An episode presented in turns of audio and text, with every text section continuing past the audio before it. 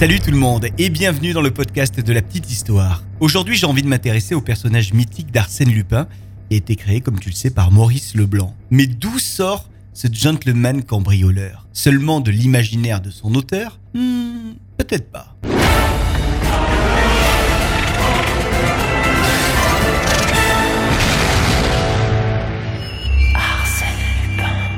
Ah ouais. hmm. Quelle histoire ça aussi. Avant de commencer cet épisode, je veux te remercier une nouvelle fois d'écouter chaque mois ce podcast de la petite histoire sur la plateforme de ton choix. On est sur Spotify, sur Deezer, sur TuneIn, euh, Apple Podcast et sauf erreur de ma part, on est absolument sur toutes les plateformes de podcast. Alors si tu aimes la petite histoire, surtout n'hésite pas à en parler autour de toi et puis à partager nos petites histoires sur tes réseaux sociaux. Et puis si tu laisses des commentaires, ça nous fera encore plus plaisir. Enfin, si tu passes par iTunes, là aussi, petit commentaire qui va bien et petite note avec euh, le système d'étoiles de iTunes, les 5 étoiles qui nous permettent de monter dans le classement iTunes pour être écouté par plus de monde. Mesdames, messieurs, permettez-moi de me présenter. Raoul Dandrézy, brigade des douanes. La police est déjà prévenue qu'un voleur se trouve à bord. Il n'a aucune chance de s'échapper. Pourquoi ce nom Raoul Dandrézy Arsène Lupin. C'est quand même mieux, non? Clarisse, je ne suis pas sûr d'être l'homme que tu attends. L'homme que j'attends s'appelle Arsène Lupin. Il ne fuit devant personne et il ne renie pas son nom, lui.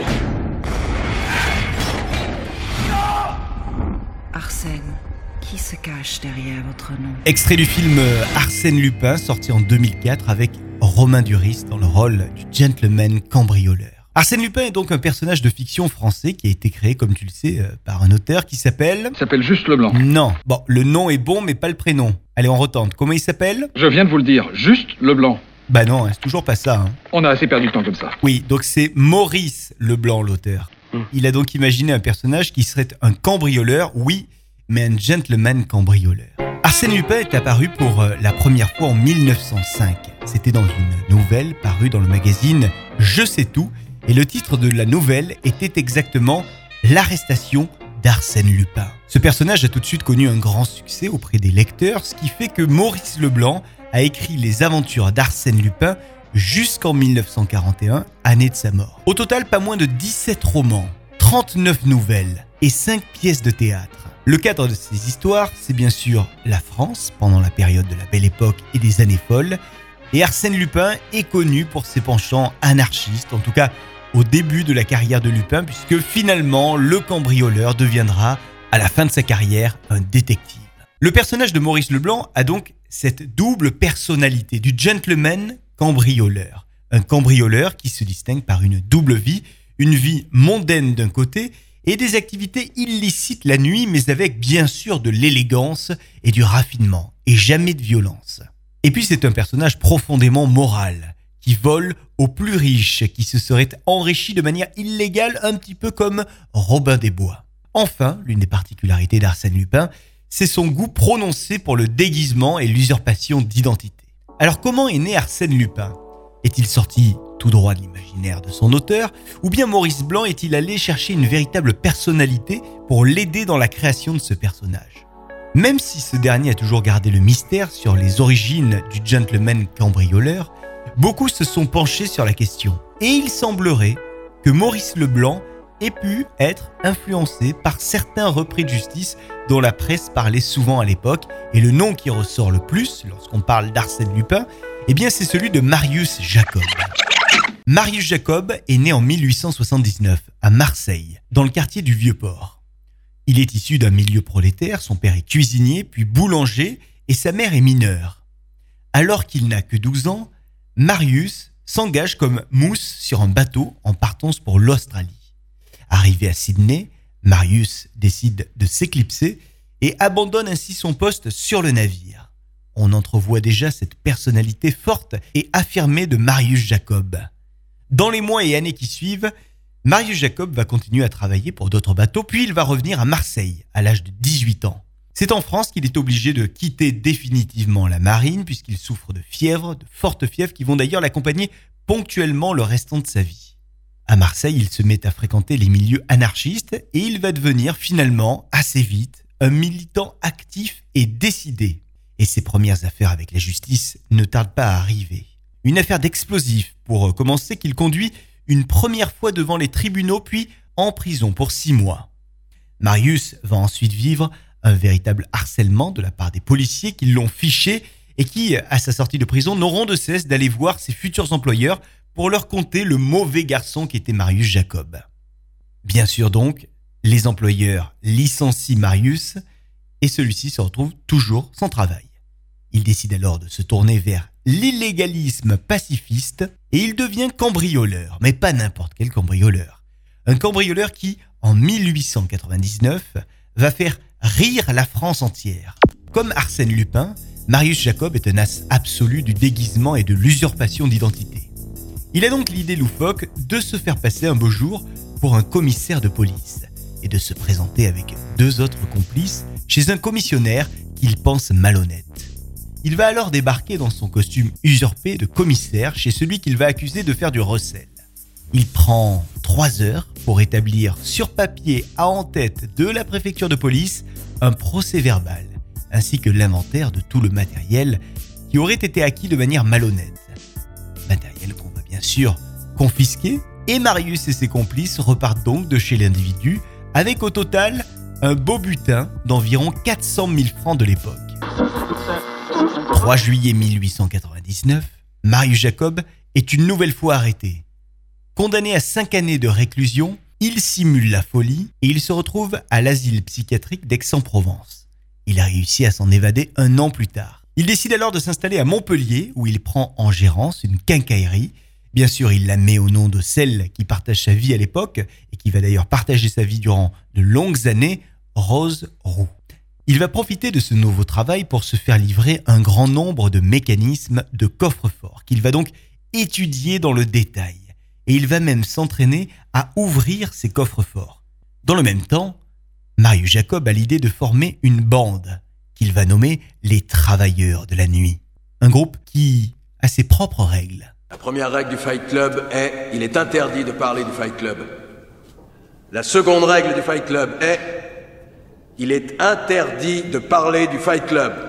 Bon, dans ce club-ci, euh, les règles sont très simples également. On évite à tout prix la violence, sauf pour protéger sa vie et pour protéger sa liberté. Quelqu'un Christophe, quelqu'un s'écroule ou n'en peut plus. Le combat est terminé. Et si jamais on doit user de la violence, cela ne doit jamais se faire que sur des policiers. Quatrième règle, seulement deux hommes par combat. Une autre règle, c'est qu'on ne vole que les personnes qui ont un métier que l'on juge mauvais pour la société. Ça comprend donc les patrons, les juges, les militaires, le clergé. Eux, on a le droit de les voler. Par contre, on ne doit jamais, au grand jamais, voler les professions utiles comme les architectes, les médecins, les artistes ou bien encore les enseignants. Enfin, un pourcentage de l'argent volé devra toujours être reversé à la cause anarchiste et aux camarades qui sont dans le besoin.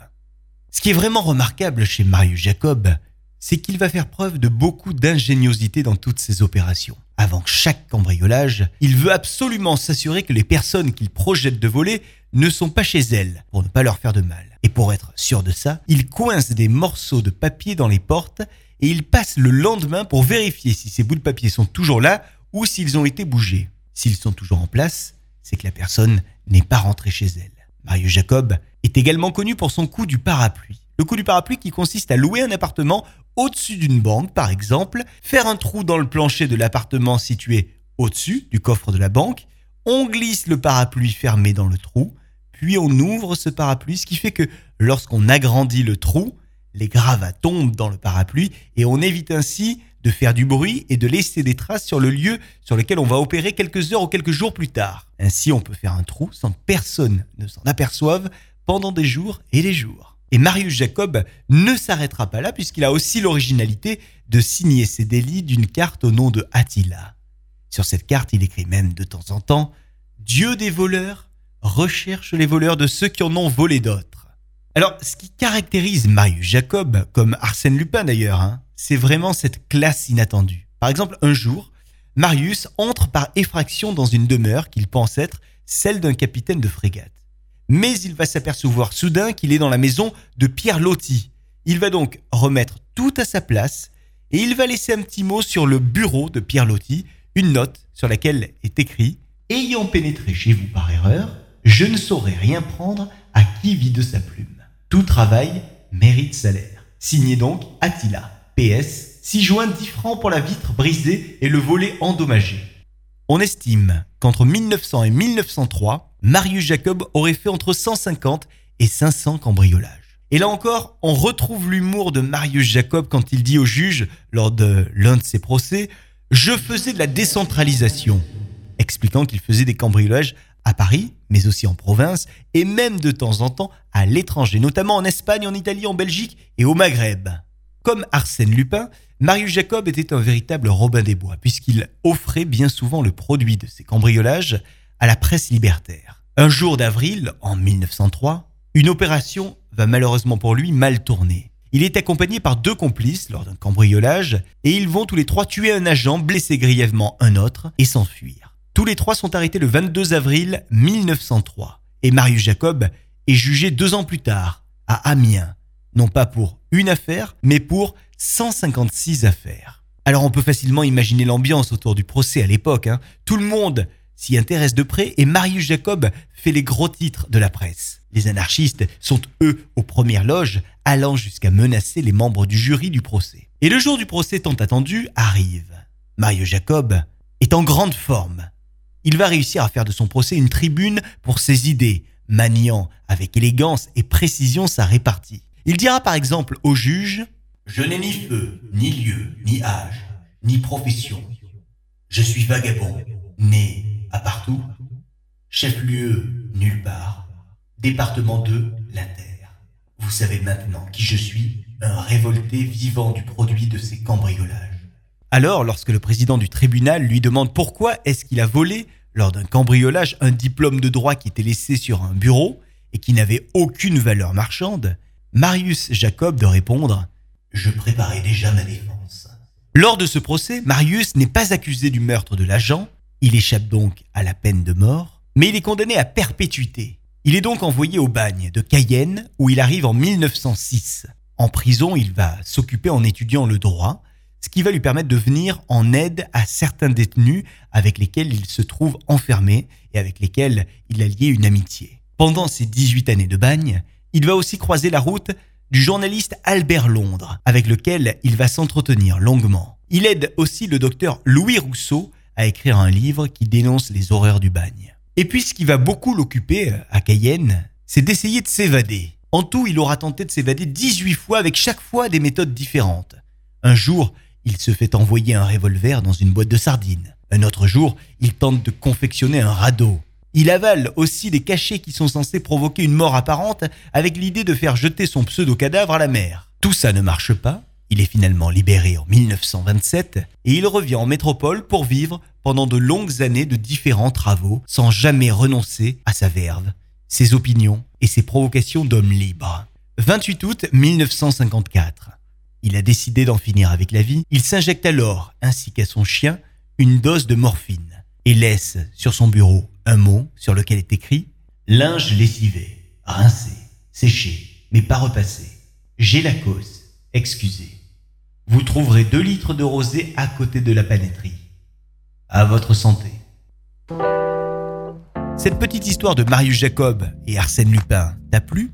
Eh bien partage ce podcast avec un maximum de gens, commente sur les réseaux sociaux et sur iTunes cet épisode et écoute les épisodes précédents si ce n'est pas déjà fait. Sache aussi que la Fabrique Audio qui produit ce podcast est également à l'origine d'un podcast sur les aventuriers, c'est-à-dire celles et ceux qui font de leur vie un terrain de jeu et qui viennent nous en parler dans chaque épisode. On t'attend également dans tous les podcasts de cinéma radio qui eux aussi sont produits par la Fabrique Audio. On se retrouve le mois prochain pour une nouvelle petite histoire. À bientôt. Ah ouais. hmm.